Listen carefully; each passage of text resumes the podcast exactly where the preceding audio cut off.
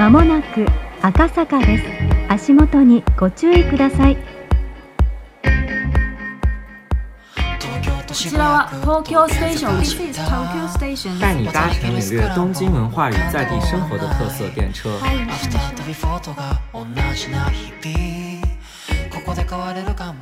大家好，这里是通过介绍东京各个车站地区特色，带领大家深度了解东京的 Tokyo Stations。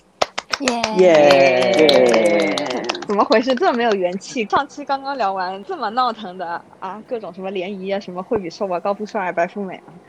回到赤坂，大家就这么没有精神吗？我们要要聊工作区打工人，因为是上班的地方。就是从星期天到星期一的感觉。赤坂不能够让你们兴奋起来吗？不能，啊，不能不能，不能，好吧？打工人打工人的心声，打工人的不能心酸。嗯，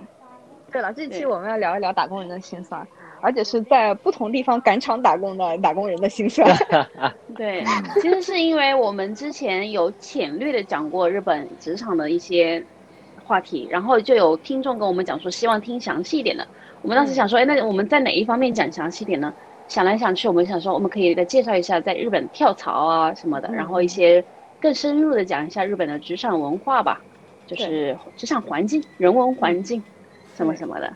我我所以觉得这个我们就这个地方还是非常的有代表性的。嗯，对的，除了新桥，接下来大概赤坂，就是一讲到赤坂，大家第一个反应真的就是打工人，各个公司聚集的地方。对，而且他公司，我们上一期结尾也讲了，他那个公司很多元化。对，那他有什么公司呢？哦，很多非常多。我去赤赤坂其实面试过几次，我面试的几家都是会计公司，它不是嗯四大那种规格的吧？也有四大那种规格的，然后还有比如说第五大的太阳，然后还有一些其他是规格稍微小一点的咨询公司，然后还有就是像雅虎，雅虎也在那边，嗯，对，然后还有博报堂广告类的公司，对吧？广告公司，日本第二大的广告公司。嗯，然后还有上周股票市场非常热门的一只股票 M 四 D，这只股上市以来翻了不知道多少倍。这家公它是司它是什？么类型的公司啊？它是做医药医药类型的。哦，一样，然后它那边还有 TBS，就是日本电视台。不同行业的，对我们讲的这几个都是不同行业的，非常对赤坂聚集的各各行各业的公司。是的，那我们要不要先来？我们上期我们后来发现我们忘记了自我介绍，所以这期要在我们忘记之前，我们赶快来录录一个自我介绍。录一个，自我介绍。好，先从谁开始呢？先从小狐狸。啊，小狐狸 小狐狸紧张了一下。对，小狐狸这一期就是默默吃瓜的职场萌新，小狐狸好多萌新，小狐狸真的好萌哦，妈妈粉好喜欢。真的吗？我也很喜欢你，特别是你儿子。商业互夸。商业互夸，然后互相打钱。好，好那，接下呃接下来就是我，我是呃我是感受到了日本职场资本的人情冷暖的黄大姐。哇哦，嗯好心酸哦。虽然不懂这句中文对不对，但反正就这么一讲吧感。觉有很多故事。就是呃，真的有很多故事，等一下很多故事慢慢跟大家讲。黄江江这期就是升职加薪、交涉失败、愤而离职的黄江江，哇哦，好刚，真的是愤而离职，好热血！嗯，真的有有以后再也掀不会了。桌子吗？掀桌子了吗？那没有，但是但是那那次离职真的，我觉得是我长大的一个一个，也是我人生我感觉有个就转折点，是某某就是叫什么瞬间，你觉得啊，我长大了那个、一个一个哦一个点，对，好，秦老板，我就是那个每天在赤坂吃饭的社畜，秦老板。一看就知道秦老板不是普通社畜，嗯可以每天在赤坂吃上饭，哈哈哈哈哈他的社畜等没差。级啊，那还是这个跟新这个时候这多个时候还在还在赤坂，每天在赤坂吃午饭，我觉得真的是社畜。这个时候我们都在家，对，对呀，你想想我啊，处境有多惨，顶着每天上涨的人数。那接下来是我们的啊，我们托尼老师。我是在赤坂的各个星巴克里工作的，就是因为最近我有听到国内有很多人在 diss 说，为什么那些在星巴克工作的人每天他们到底在干嘛？他们他他们是真的在工作吗？还是在干嘛？对我就是那一派人。氛围但是不日本东京的星巴克和国内的还是氛围不太一样。对，不一样，对，氛围完全不一样，对，所以呃我我其实我觉得可以给大家介绍一下，就是两边日氛围组的区别。嗯，对对对对是的，就是不光是星巴克，就是在你在日本，你在东京的各种咖啡店里，能够看到真嗯看到那些抱着电脑在那里的人，他们到底在做什么？我觉得可以给大家介绍一下。哦，好，等一下让我们来解密一下啊！我也真的很想知道啊，我们的托尼老师在星巴克到底是干什么哈？能赚这么 能赚这么多钱？好，对，然后我们就是反正所以就是我们这一期的主题就主要是讲一下日本职场这一块，所以我们当时选了这个站，然后当时还选这个站还有另外一个原因，就是因为它有一个呃事业的神社，工作、事业、爱情，哇，还可以爱情这么多这个我不知道，这么万能，爱情。你不是在职场里找到的爱情吗？就是打工人想要的这个神社都有，哇哇现在还来得及吗？对，一定要给大家安利一下，就是这个在呃赤坂的日之神社，是他的那个守护神叫大山咋神，那个咋就是瞅你咋地的咋，瞅你咋地？对，就名字还还挺好玩的，就是他就是一个，呃，就是相当于是山神这样的一个神，然后呃又管求职，又管啊发财，然后还管恋爱。就他管恋爱这个比较有意思，是因为他这个神社里面就是猴子的那个石像，然后日本的缘发音和那个呃缘分的缘发音是一样，都是 m 嘛，M。中文也一样，嗯，对，中文对，也然后这对，然后大家就觉得啊，就是猿猴也可以给大家带来这个不仅是财运啦，然后还有就是爱情方面的运，所以很多哦打工人也会去这里求求财和求缘分，一起求就比较方便。哦，真的耶，打工人去了一次性考虑到一次性考虑到打工人时间有限，对，升官发财、谈恋爱都在这里解决。其实因为这个神社就在赤坂餐饮那那个街区嘛，然后这个神社它特别有名的点是在于，就是它的旁边就是国会历史堂那些，就类似于政府办公楼嘛。嗯嗯然后它的人气是职场的或者说政要的人，他们都会来参拜的一个神社。嗯嗯，所以中午特别像在上班工作日的时候，你就可以看到，经常会有一些穿的特别正式的，一看就像企业家的人也会来这个神社参拜。刚才小狐狸提到的这个神社，它不是也是求爱情的一部分嘛？日本的很多艺人的结婚婚礼圣地也都会办放在这里啊这个神社，因为这个神社它是连接着举办婚礼的这么一个像酒店一样的场所，跟这个神社一起是开在一起的。它有点像那个明治神宫至，神宫，然后这神社特别好玩的是，在个正殿入口的地方，它那个门上的图文是一颗星星，它有像星桃心一样的花纹图对案，他们在这个他们叫那个叫圆之呃珠之木，就是、嗯对它有很多那个桃心的这个小洞，在这个所以大家如果来这边去打卡的时候，你们在进入这个神社的大门的时候，去观察那个门上的图案，你会发现有很多的小的桃心。我觉得这也是这个神社特别不一样的地方对对然后这个神社它那个门口就很有仪式感，就是一个台阶往上走，然后门口那个鸟居是白色的，就非常有特色。然后为什么也是求工作运比较好的点呢？是因为这个神社除了刚才小狐狸提到的供奉着是咋神？瞅你咋地那个法，你们怎么回事？杂 神之外，它还有原 原田岩神社跟福建道和神社三个神在一起组成日之神社。然后最有名的就是，呃，原田岩神社。原田岩神，它其实就是给人一种你的人生的方向的指引。当一个人迷惑的时候，或者说你不知道接下来怎么去做抉择的时候，就可以去拜原田岩神，他会给你接下来的人生指明一条道路。或者说他会冥冥之中引导你走向成功所以这就是日之神社对日之神社为什么火的一个原因。为什么就是职场人都会去拜，就是因为这个原因，让这个神社特别有人气，被誉为东京三大神社之一。哇哦，跳跳槽也好，拜一拜，升职的时候都去嗯拜一拜的地方。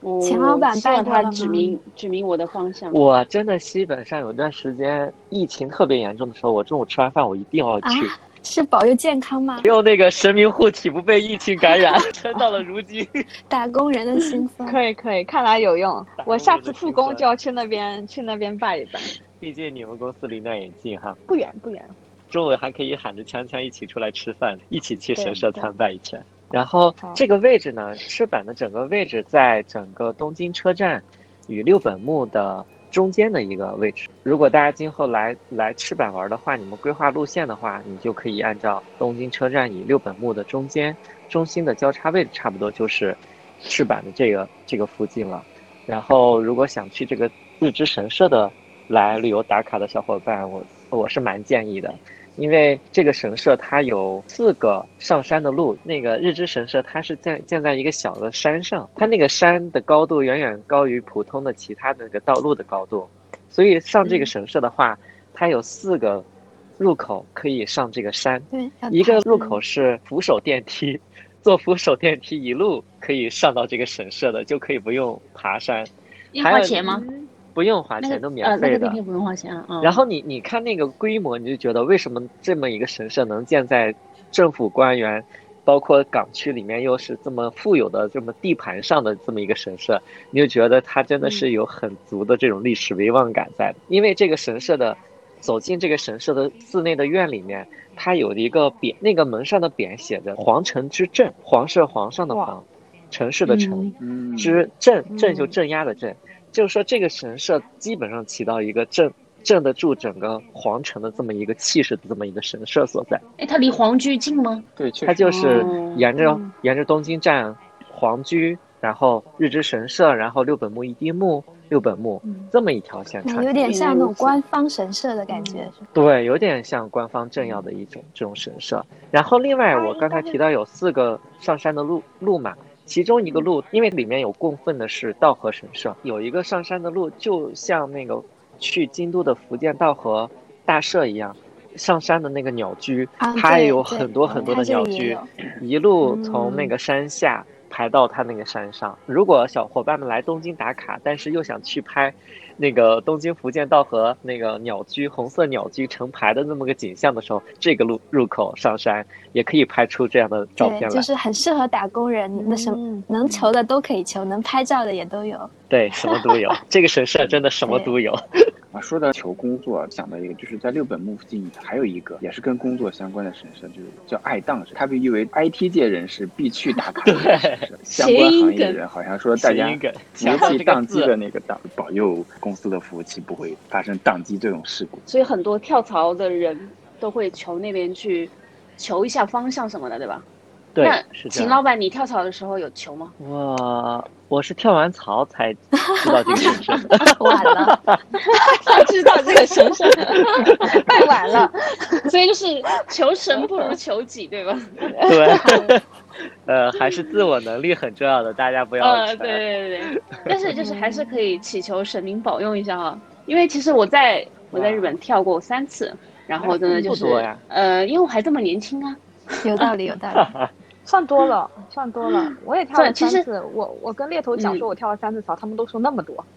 对，其实哦因为日本我们以前好像也有讲过，日本是属于终身雇佣制嘛，其实就很多人一次都没跳过，然后我老公也在他现在这个公司已经待了十几年了，都没有跳过，但但是他就会觉得这是常态。反而觉得我跳那么多，但是我就是跳了这么多之后，真的是就像我前面自我介绍，我就说我感受到了日本资本主义的能啊人情冷暖。跳槽的时间点都是什么时候啊？因为你现在是有孩子嘛，你前几次跳槽呃，哪个时间点？但是我其实前面跳槽，我是因为我是有比较有，呃，我以前比较有人生规划了，现在没怎么有。就是我以前有 人生规划的时候，我是会想说，我这次跳槽是为了我下一次。嗯，就比如说，我最开始我想去，比如说呃，比如说我想去什么公司，所以我需要经过一个怎样的经验，嗯我才能去这个公司。有可能以我现在的这个状态，直接过去就有可能只能从，呃，从零做起，钱就比较少，所以我就是会有一个这样的计划，所以会去跳。然后我就觉得我差不多累积到经验了，可以进行我下一个职业阶段的时候，我就会跳槽。但是我第二次跳槽就是我生完孩子之后，当时准备再多待几年呢，可是生完孩子我就发现啊，就不太适合。就是我也说的人情冷暖，就是其实我运气比较好，就是我同事，我周围的同事人都非常好，然后对我的嗯。也很好。但是就我们上一期也有讲到一点呢，就是呃，其实在日本的话，男女在职场真的是特别的不太平等，特别是对，当女生你有了孩子之后，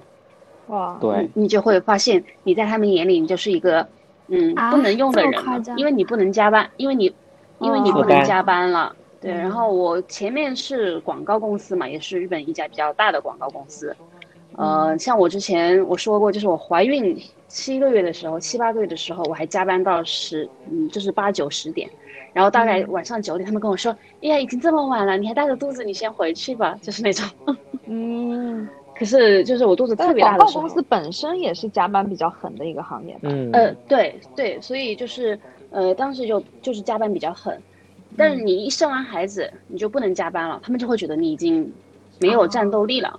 然后当时我又觉得我又特别好强，我也想证明说，哎，虽然我有孩子也不影响怎么的，所以我就是会先提前，因为日本会有呃时时短几单 team 时短勤嗯嗯上班，就日本有，对日本有这个制度，就是来保护女性吧，就是职场女性。嗯。就小孩在三岁哎还是上小学之前，你可以跟公司要求说，你把你从呃就每天只上五个小时或者六个小时。嗯。但日本的日本的工资它是属于基本工资加呃默认你的加班工资。嗯，对呃，日本广告公司四十小时啊对对对对。默认。互互联网公司跟广告公司大部分都是这个，然后你超过这个数，你加班也是没有钱的，因为就是你上班的时间是自动的，但是他们会给你一笔，所以他们会把你的基础工资压得比较小。对，所以就当我变成时短的时候，我就只能拿基础工资，而且只能拿到基础工资的，就比如说我有可能只上五个小时之后，就是那个基础工资，基础工资的百分之多少。嗯啊，就被砍掉一然。后当时我就是又又，对，就当时就钱特别少，但是我又就是又觉得比起钱，我也觉得因为广告公司做的活也真的是比较有趣，我觉得我能忍，而且我想给大家证明说，哎，嗯我能行，I can do it，所以我就是会 晚上把孩子接回来之后，把他哄睡了之后，然后继续起来干活干到三四点这种。哇，嗯然后比如说他半夜还会醒来嘛，那个时候，所以我就要爬上去再把他哄睡，然后再下来这样改。可是就是我这样努力，所以你知道，就本来我是已经作为 AD 了，AD 这个怎么讲？啊、呃，艺术总监就是创业啊创业，创意总监这种也不是总监啊，反正就艺术指的，哎，反正就是 AD。就我一，但是我生完孩子之后，我刚回职场，你知道我每天做什么吗？我就是每天都做，呃，做 banner，嗯，做那个小图标，做小图标，嗯。然后经过我这么不不断的跟他们证明说我可以扛，然后我就开始又慢慢的做回一些东西。可是就有一次，就我儿子生病住院了，我去跟他们讲的时候，我我就跟他们要请假嘛，因为我必须要请一个礼拜的假。我当时就觉得我是完全是一种罪恶感的在请假，我就突然意识到我被哦 PUA 了，你懂吗？嗯嗯嗯嗯。嗯嗯，对，嗯我就觉嗯。得我不能这么下去，拿这么点钱，我还每天帮你，就是为了一口气在这边扛着，我就觉得太没必要了。这样就是我给我家庭也什么，所以我就毅然辞职了。确实，嗯。所以我们就觉得日本的女生，包括我觉得像国内国内的话，现在有可能女生也是会有一些这种一个大的人生节点的时候，有可能你的职业会嗯不像你以前预设的那样，还是会有一点打、嗯。打乱吧。嗯，国内的职嗯。场其实也也也现在状态也是这样国内最对近尤其最近是的。最近也是各最种近好多职场 PUA 啊什么的，然后新闻事件也嗯。很多。对去年特别火的职场稍微好一 PUA，些对对，日本其实真的还好一点，日本稍微好一些，但是也没有没有呃不不会危及到我们生命危险啊。对对，这 但是也，确实我感觉，在男女我觉得的同工同嗯。酬这方面还是差很多。嗯，对而且我觉得我周围大部分日本女生还有一点就是，她们生完孩子之后，自己也觉得就自己做嗯 part time 就够了。公司就。有很多这样的，所以就是当时，对，所以就是你你在日本这个环境，不仅嗯。公司压迫你，然后你周围的人都会觉得你为什么这么拼，啊，内卷就是，哦，对对对，内卷就是内卷了，各方各就是又 PUA 又内卷，真的是，就是哎，对，太不容易了。反正就是我当时觉得我状态很不好，然后我就辞职了，然后就自己做了一下呃福利浪斯什么的。但我觉得我比较好的一点就是，因为我是做设计的嘛，嗯就还是呃日语讲就是说，呃 t e n i s h g a 的，有技能就，是你你有这个技能的，嗯所以你跳槽的时候其实还蛮方便的。再加上我前面两家公司，你的经验，因为我我那样熬夜，就是经验也是够的，所以其实在我后面呃再跳槽的时候，其实也没有什么太大的困难吧。嗯但是我后面再跳槽的时候，我就会很在乎，呃，嗯作为一个妈妈在职场是有一个怎样的地位吧，这是我评判一个公司一个很大的标准，一个企业文化的标准你。是怎么嗯，去评判这个公司对对妈妈就是呃好不好，或者是有什么福利之类的吗？这这个其实，首先我跟你讲，大家都不要信网上怎么讲的。嗯其实面试面试的时候是最能感受得到。呃，我之前也有跟嗯方先生讲过，就是我因为我之前被第一家公司 PUA 之后嘛，我后面再去跳槽的时候，其实我内心是会把我有孩子这件事情作为一个哦一个缺点，就是我不太想把它拿出来讲的事情。就是我其实内心也是很也会认可，就是社会嗯。不赞成你这个。嗯。就是我去面试的时候，我会觉得我有孩子，这是我一个不好的地方。嗯。嗯。所以我宁愿就是我觉得其实有这个想法，也真的是因为被第一家公司 PUA 吧。然后，所以我前面刚开始跳槽的时候，我前期我都会隐藏我有孩子这个事实，也不是说隐藏了就他们也不会主动问你，那我也不主动讲，本身就是敏感的，本身就是不应该问、不能问，也没有必要讲的信息。呃，对，就是我不会刻意去隐瞒，就是但我也不会刻意去提起。嗯。然后我经历过两家公司，我都进到了最终面，然后跟人事谈条件的时候，我就会觉得我要摊牌了，嗯。然后我就会讲说，呃，我有孩子，嗯。然后我可以加班，但是我需要我先回去了一下，接到孩子之后，嗯。我在晚上加班可不可以？然后所有人就认就最后就因为听到我有孩子这个事，就会跟我讲说，呃，不太 OK，或者直接跟我讲，过几天跟我讲说，能不能跟你签合同工，就是我们之前说过的派派遣社员，也不是派遣吧，也不是啊，合同工就等于啊对契约嘛。契约社员，对对呃对对对，临时工。工，啊，临时工。就是你的钱是一样的，但是你就没有这些社会保险，甚至给你的钱其实会更多一点，你到手的工资，但是你就有可能签完这一年，你第二年就没有了。稳定，没有一些是保证。对对对，可是我就会，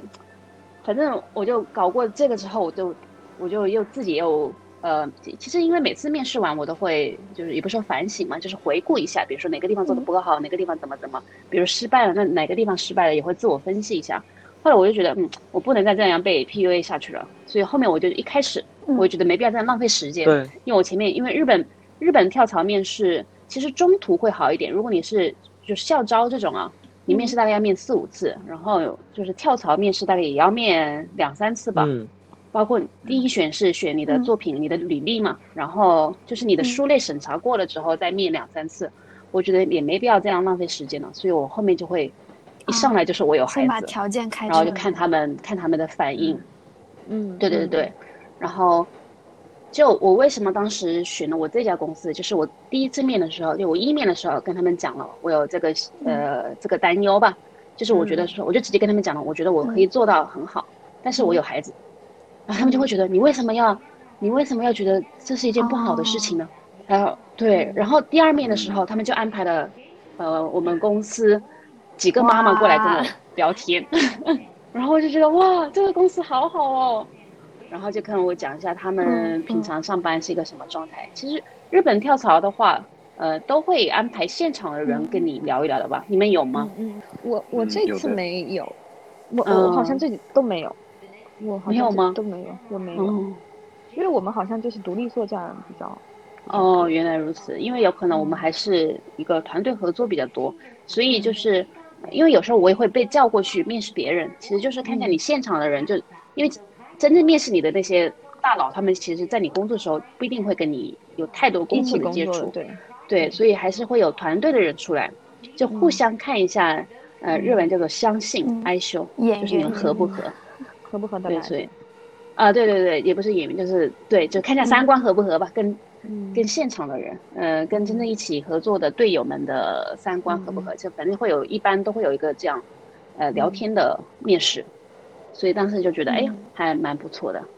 就觉得至少在这里是，不会觉得有特别他真的不一样。大压力吧。从你第一个公司嗯有罪恶感的那个情况，然后到面试的时候介绍这么多妈妈给你，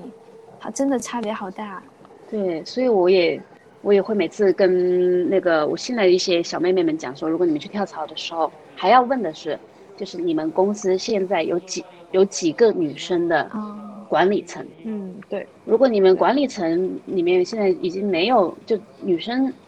就女性人数比较少的话，那其实这个公司还是真的是男女有可能在平等方面会更加晚一点吧。嗯，上次跟黄大姐聊的时候也也有说，嗯、一个是第一时间去表达自己的一些意愿跟自己处处境的一些，确实是就是没有跟这些三观不合的公司没有必要浪费时间，也是我我也跳槽了三次，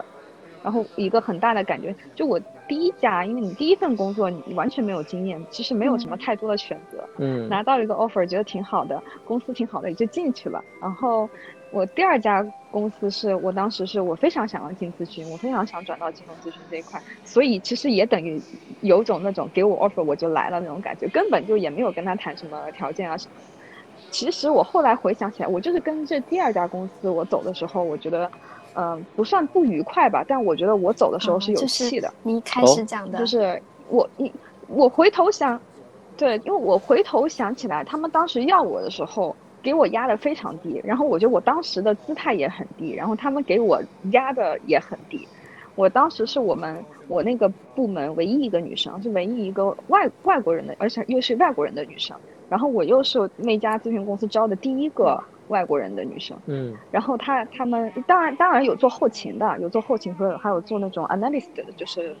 就是不见客户的，不做对客户的，在后勤帮忙的那种是有的。但是直接对客户的我是第一个。然后当时我就记得我最后一次，嗯、我已经拿到 offer 了，但是我还是需要跟那个会长见一面。然后好像这是一个不成文的规定还是什么，任何进公司的人都要跟那个会长，虽然他已经不怎么管公司的事情了，但你还是要跟那个会长见一面。然后那会长见我第一见面就说，我也没期待你在这公司公司里有有多大的，能做出多大的事情。但是他们既然都说，对他说，但是他们既然都说你很优秀，那我我就招进来试试看。我本身对女生还有对外国人的女生在这个行业能做出多大的事情，没有抱什么期待。这这这句好 PUA 他是啊！他是直接这么跟我讲的。对，然后我当时是我当时工作的第三年、第四年吧，我第一次换工作，然后我看到我有点震惊。但是他进来跟我讲这句话之前，我们的社长就是管事情那个社长，其实给我打过预防针的。他说下等一下你要跟会长打个招呼，他说他说什么你都不要太在意，只要就是呃 l e g i t a d a s h i k a i s a t 就是说你只要有礼貌的跟他打个招呼就好了。哦他讲什么你就是是比较老派的日本人是吗？然后其实其实，对，其实有经验的人的话，照我如果是我现在这个经验跟就是想法的话，如果有人跟我这么讲话，我当时可能也不接这个 offer，我就不来了，因为我觉得这公司也不值得我浪费时间。。对，是这样。但但是当时不懂，或当时也没什么经历，确实你当时眼前也没有更好的选择，你就得你知道沉着气在里面。就是磨砺，拿到你自己想要的经历，对拿到你自己想做的项目，把这个经历积攒好了，然后能走的点就走。对，主要是当时那个那个职位也是对你来讲还是有有作用的，你才会去考虑。对对对，还是还是有想有想在这个公司里面，嗯，磨砺磨砺，有想在这个公司里面积攒一些经验。但是我进去之后，我会发现我的我的队友都很好，我部门里面的人都很好，嗯就是上面的管理层确实都是比较老派。嗯后来就是干了一年之后，我说我想升职，因为我后来我知道之后，我是我们部门里面工资最低的，但是我并不是我们公司部门里面年纪最小的。嗯而且我又干着我们有新加坡的公司嘛，我又干着新加坡公司的一些事情，然后我也做英文相关的事情，我所有都做，我也出差什么的。我我说我不应该是工资最低的，而且我、我业绩也有达标，所以嗯我要求我要工要给我涨工资，然后要要给我升那个职称，然后我的我的部长跟我的呃经理，他们都帮我争取了，而且当时他们、其实他们心里有数，这个事情下不来，但他们又不想、啊不想跟我直接讲。后来我的经理嗯说，我也觉得你你的那个基本工资太低了，有点就是在我们这个部门里面是嗯最低的一个标准是不对的。他说，所以我就把我们部门就是部门总体的那个奖金、最大的那一份给你，这样子就弥补一下我到手工资的差距嘛。嗯然后他说，至于基础工资的调整的话，一年只能调一次。他说，我们要不要等一年之后你合约更新的时候再去做这个事情？后来合约更新的时候，哦这个事情还是没有谈下来，然后我就说那我我那我离职了，我不做了。嗯就是很多时候，就是很多时候就是那次那次我我觉得我走的还是挺坚决的，对，可是也没有说更好的，更好的。当当时因为我已经有咨询了一年半的经验了嘛，嗯其实也而且人已经在东京了，就是能选择的东西也稍微多一些。对那是那是一个就我感觉自己能做一个人生的选择的有自主选择权的一个第一次感觉有在职场里有自主选择权的一个时间点了。对，我听着听着好心酸。真的，都是、嗯。都是这么过来的，对的，尤其是作为女生，而且尤其又是作为外国人，我感觉好像真的，多多少少大家都会有一些这样子在职场上的经历吧，不太好的经历。嗯，但其实我我觉得我很我很矛盾的就是，我又觉得我职场除了我生完孩子，就是，呃，我中间那一家公司，但是我周围的同事又对我挺好的，是，但是就我也觉得我周围嗯。同事对我都很好，对可是它的体系是不好的，对对对整体的对体系是不好的。体，系是不好的，然后一些社会的固有认知，对，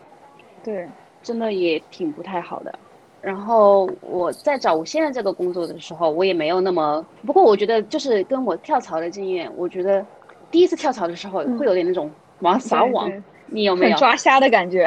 也，不是，就是想说先赶快，就是只要是这个行业啊，就是会选好几个公司投，嗯嗯。呃，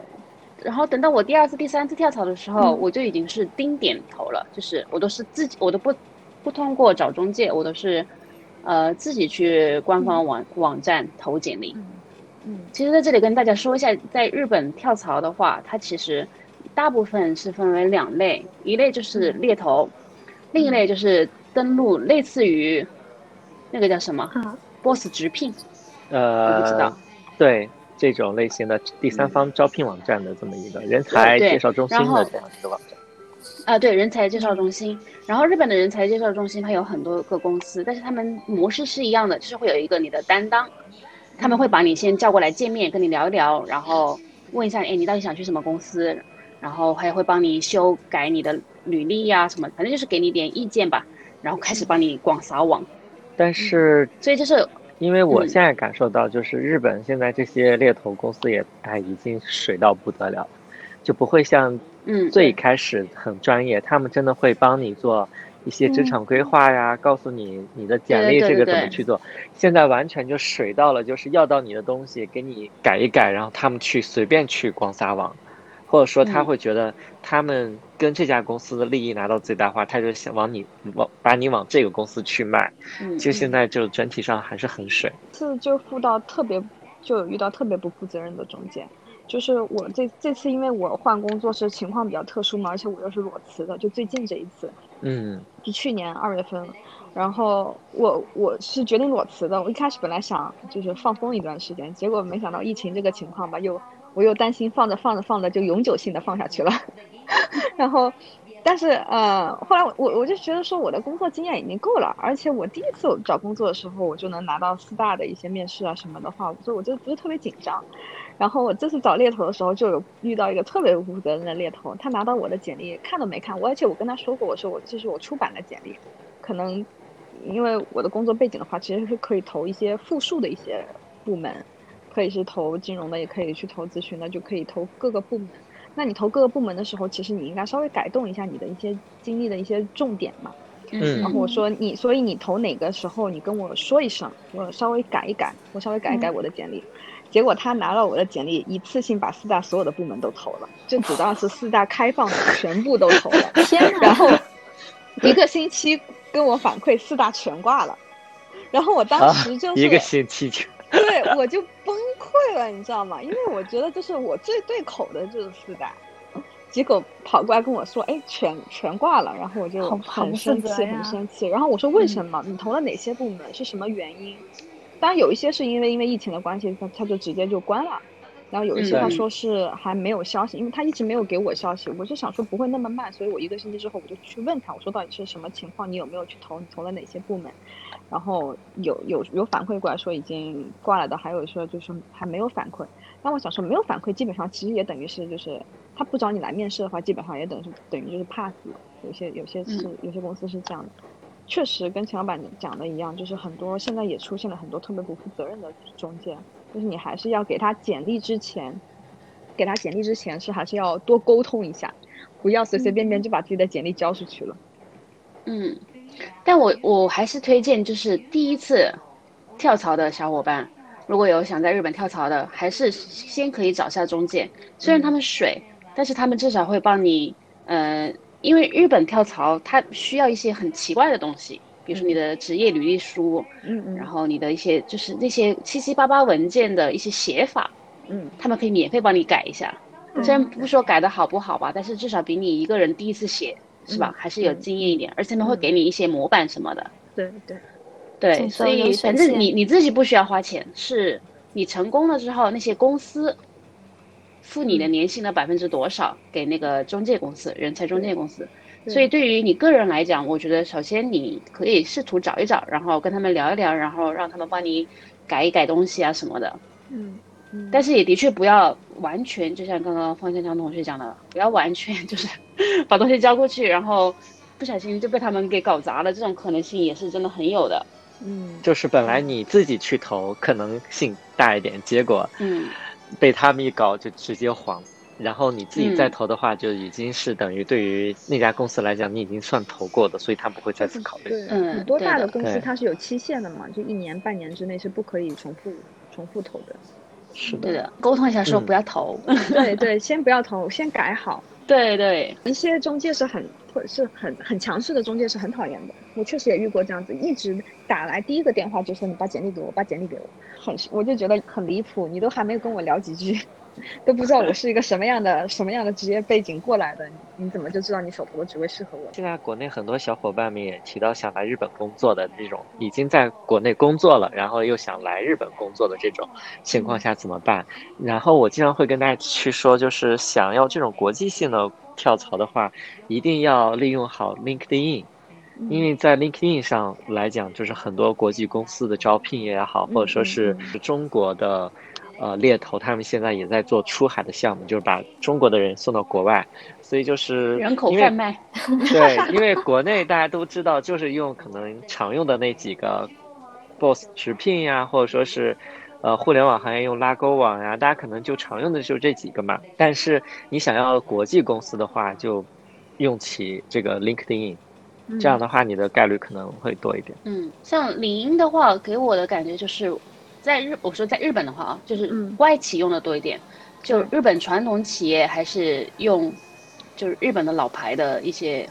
他们好像不太会用领英这一块。啊。对我这次换跳槽用的那个猎头，其实就是在领英上找的我。嗯，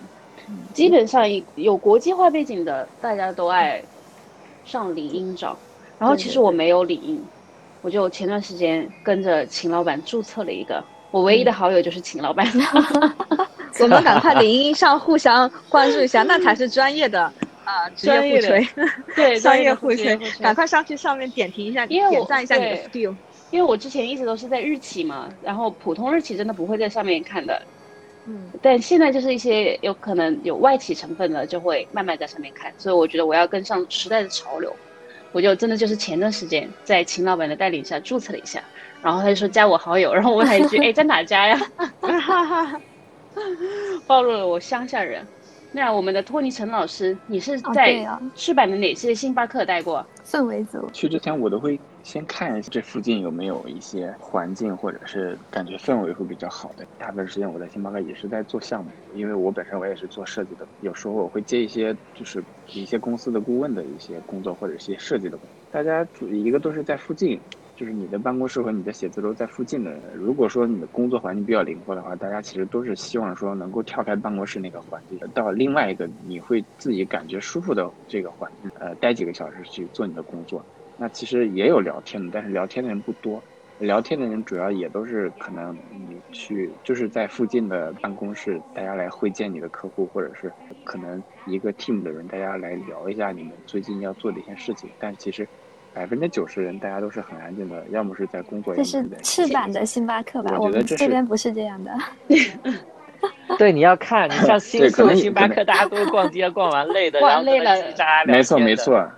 但其实我我要对，就是也也是就是刚刚托尼嗯陈老师讲的，其实还有一个我觉得很多的，特别是在赤坂那边的话，经常会有就是我已经出来见客户了，然后我离我下一个客户还有两个小时，嗯我回公司一趟、嗯太麻烦了，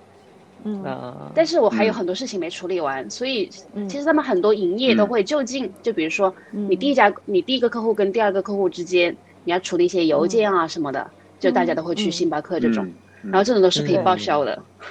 啊，其实是，对对对。而且我跟你讲，日本人最好认的就是，他们日本有有一款真的，我觉得是社畜专用电脑，我觉得大家其实都在，不是不是，不是松下的是一块灰灰的，啊，灰色的对对对那个，然后见对对对过见过。我看过。我认识的，我我就跳槽了几家公司，就除了是用 Mac，、嗯。就是用苹果之外，就是用那一款松下，然后还特别丑的。哎，我现在就可以拿给你们我老公老公的看。然后我就想说，因为我当时特别好奇，因为看上去它的样式特别老了，你知道吗？嗯。我还记得那时候我刚进公司，我还问说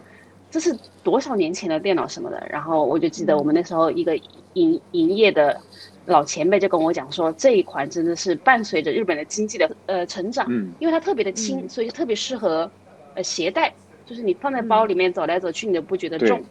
然后真长得很丑，但是它功能真的很齐全，就是包括接口，包括它的 CD 光驱，就是到现在都有。因为在日本，其实现在很多公司，大家还是就是存储文件还是会用到光盘，所以光驱在日本职场来说，我觉得还是一个，还是还是一个必不可少的一个、一个配置。所以就嗯，很多专业的做会计、做律师的也都是用那一款，他们的、他们的理由是那一款的售后特别好，哦，有可能也是售后特别好，嗯全年无休哇，三百六十五天，二十四小时，大工人，的确，就是坏了马上有人上门来修，嗯。所以你就不担心东西坏了或什么丢了，呃，对，所以有可能法人法人客户就是公司客户法人都是用那个，很爱用那个，然后又够轻，对，所以经常就是我现在去咖咖啡馆，一看到拿那一款电脑的，然后嗯。或者是拿苹果那种薄薄的 Air 的，嗯然后坐在那边打打打的，就基本上应该是下面还要继续去见客户，但是又没有时间回公司，就在这边打发觉得那款一个小时。挺重的，因为因为它带光驱嘛，我感觉还挺重的。然后我还问过那个律师，我说为什么用那款？他说一个是因为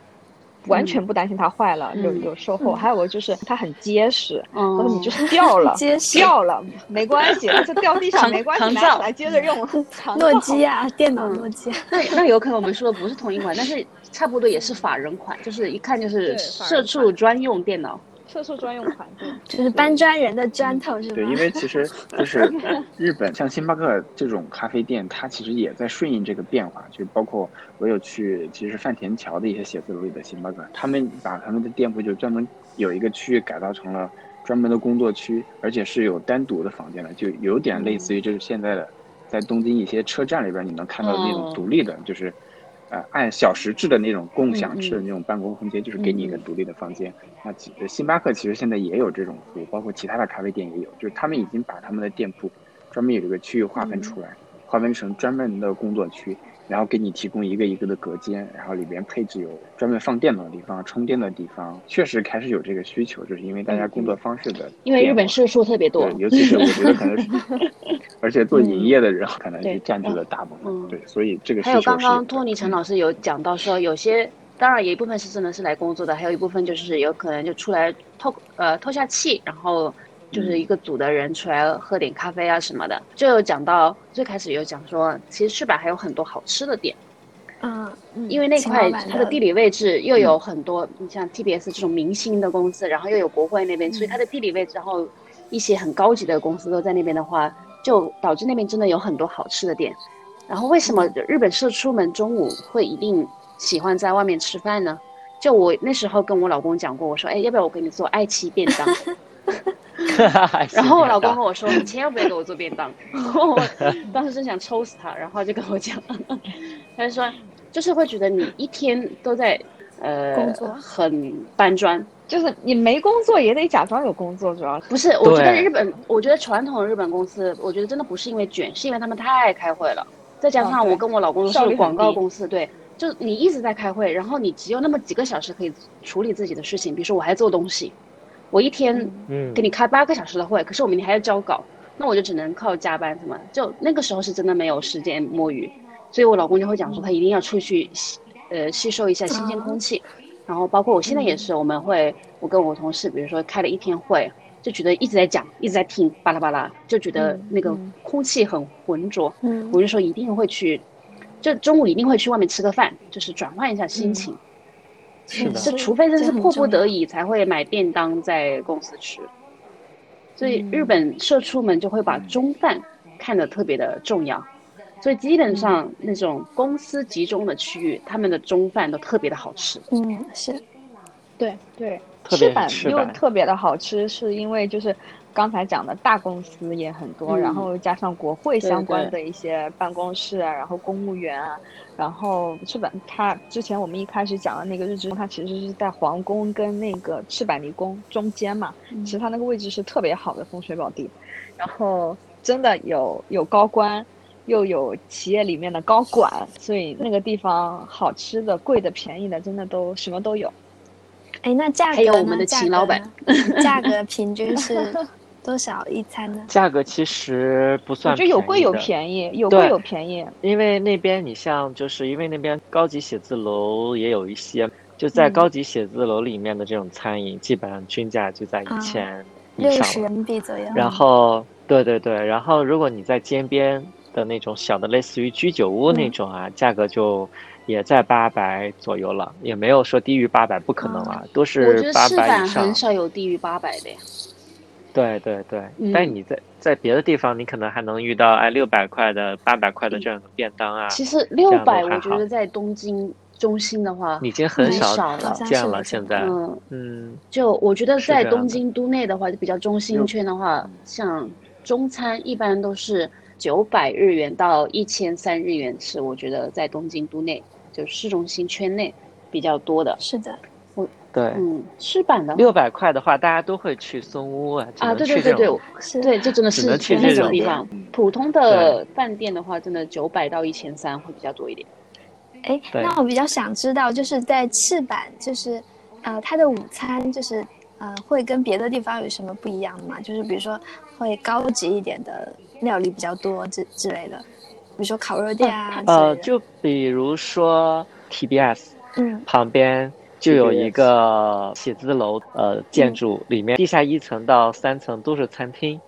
然后这里面的餐饮都还是比较高级的，包括就是我们游客来日本都可能会去吃美登利那家寿司店，然后就在那边也开了一家嗯。分店，但一般游客不知道。游客很少都会去银座那个店去排队排四个小时，但是在那个日版的 TBS 旁边这个楼，基本上都是上班族的人，哦大家中午去吃，然后也不需要怎么排队，等个十分就可以的那种程度。整个套餐都是在一千六啊、一千二这这个范围区间，因为它的房价，呃，它的房租就那么贵。也是，但是一到晚上价格差就特别夸张。对对对，跟游客们去讲，就说中午一定要跑到一些高级写字楼里面去吃一些好吃的西餐或者说法餐，中午的价格真的是让你捡到便宜。赤坂它晚上比较贵，它其实还有一个原因，是因为日本的公司有一个文化，就是接待。其实普通的话，日本人吃饭都是 A A 嘛，包括有时候其实你跟客户吃饭，你们出去吃饭也是 A A，就是各自的公司 A A、嗯因为日本的话就很很难讲这个，他们会有一个界限什么的吧。但是日本的话，像 T B 那边有不是有个 T B S 嘛，就是有明星什么的，嗯他们的杀青宴呐、他们的一些，比如说录完节目一起去哦五加给一下这种，所以他们需要一些就是上档次的地方。所以那边就是晚上，啊如果你去晚上去那边溜达，也很容易见到一些电视小明星。哇哦，这个好，所以大家可以啊，晚上也可以，中午先过去吃便宜一点的，然后晚上，然后去神社拜一拜，然后晚上去溜达溜达，看看有没有小明星。一条龙，壮新的对对对，赤坂一一条龙的那个旅游路线。对，虽然我去的时候从来没遇到过。但我经常中午有时候会遇到那种，就是可能他们有邀请做节目，会邀请一些大众观众去入场，啊，去一同录制节目的时候，中午他们就会排长队，然后去进那个电视台。我也去录过节目哎，哦，哦，什么节目啊？跑那边去录节目？，哦但是我不是去的 TBS，、哦我是去的呃 t e l e 在新桥那边。哦，就我很喜欢看日本的搞笑节目，然后有一个 s h a b e k u r i Seven，就是闲聊零零七，就我特我就是靠那个学的日语。哦。然后那时候刚来日本还是学生的时候，就有在网上去报名他们的呃收录现场收录，哦，然后就去了。啊日本电视台收录就是，如果你超过了几点，比如说超过了晚上嗯。中电，嗯，他们会给钱让你去打打车回家的。哇，所以就是很多那个电视节目一看，比如说收录延迟了，嗯然后他们的那个工作人员就会赶快跟主持人说：“你们录快一点，录快一点，就是想要观众赶快 能赶上电车，你懂吗？不然就好大一笔开销。嗯是，你想想那么多人，啊，那么多人给他们报销那个打车费呢？那我们这期讲了很多在日本的打工人的生活，嗯比如说一些跳槽啊，一些职场文化什么的。那我们下一期呢，想给大家讲一讲不同的，就懂，然后我怎么讲日语了，就是有一点不太一样的打工人，那就是嗯，体育打工人，体育体育打工人，体育打工人，哦，这个很厉害，因为我们想跟大家介绍一下。我们当时我们自自己下面聊的时候就讲到，比如说讲完赤坂，我们当时就聊到了很多明星的一些小八卦，我们私底下，当然我们就不会在这里播了啦。反正我们就讲到一些小八卦的时候，我们中间有聊到了一点点，就是日本很多明星会嫁给，就是一些小明星会嫁给相扑选手，然后就引起了我们对相扑选手的呃一些议论，然后我们就觉得，哎，这是一个很好的啊课，一个很好的题目。嗯。所以下一期呢，我们会带大家进入两国战，嗯，就是日本哦，日本相扑选手们的老窝，相扑选手老窝，老窝。然后我们会大家呃再跟大家介绍一下，不仅介绍一下相扑选手，也介绍一下日本的一些普通的体育明星、嗯体育选选手的一些小八卦、小生活吧。哎，这个我爱听。是怎么赚钱的？行对，，收入嗯情况怎么样？大家都爱关心的事情，挣多少呀？取的是什么样真的明没有中国？选手多。对，真的没有中国选手的多，但是他们就是受社会尊敬度很高。那我们就可以下一期慢慢讲，嗯对为什么尤其尤其日是棒本的相球扑选手可以如此抱得美人归？那我们下期节目哇哦再跟大家细细道来。好，那我们这一期好就跟大家说拜拜，拜拜拜拜拜拜。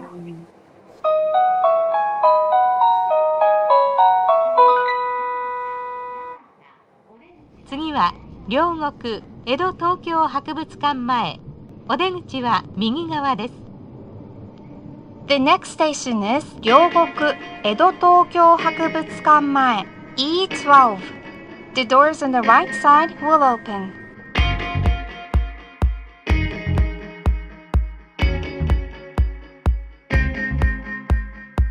東京都渋谷区東検坂下渡りきるスクランブルも感動はないアフターとビフォーとが同じな日々ここで変われるかも。敵対はとにな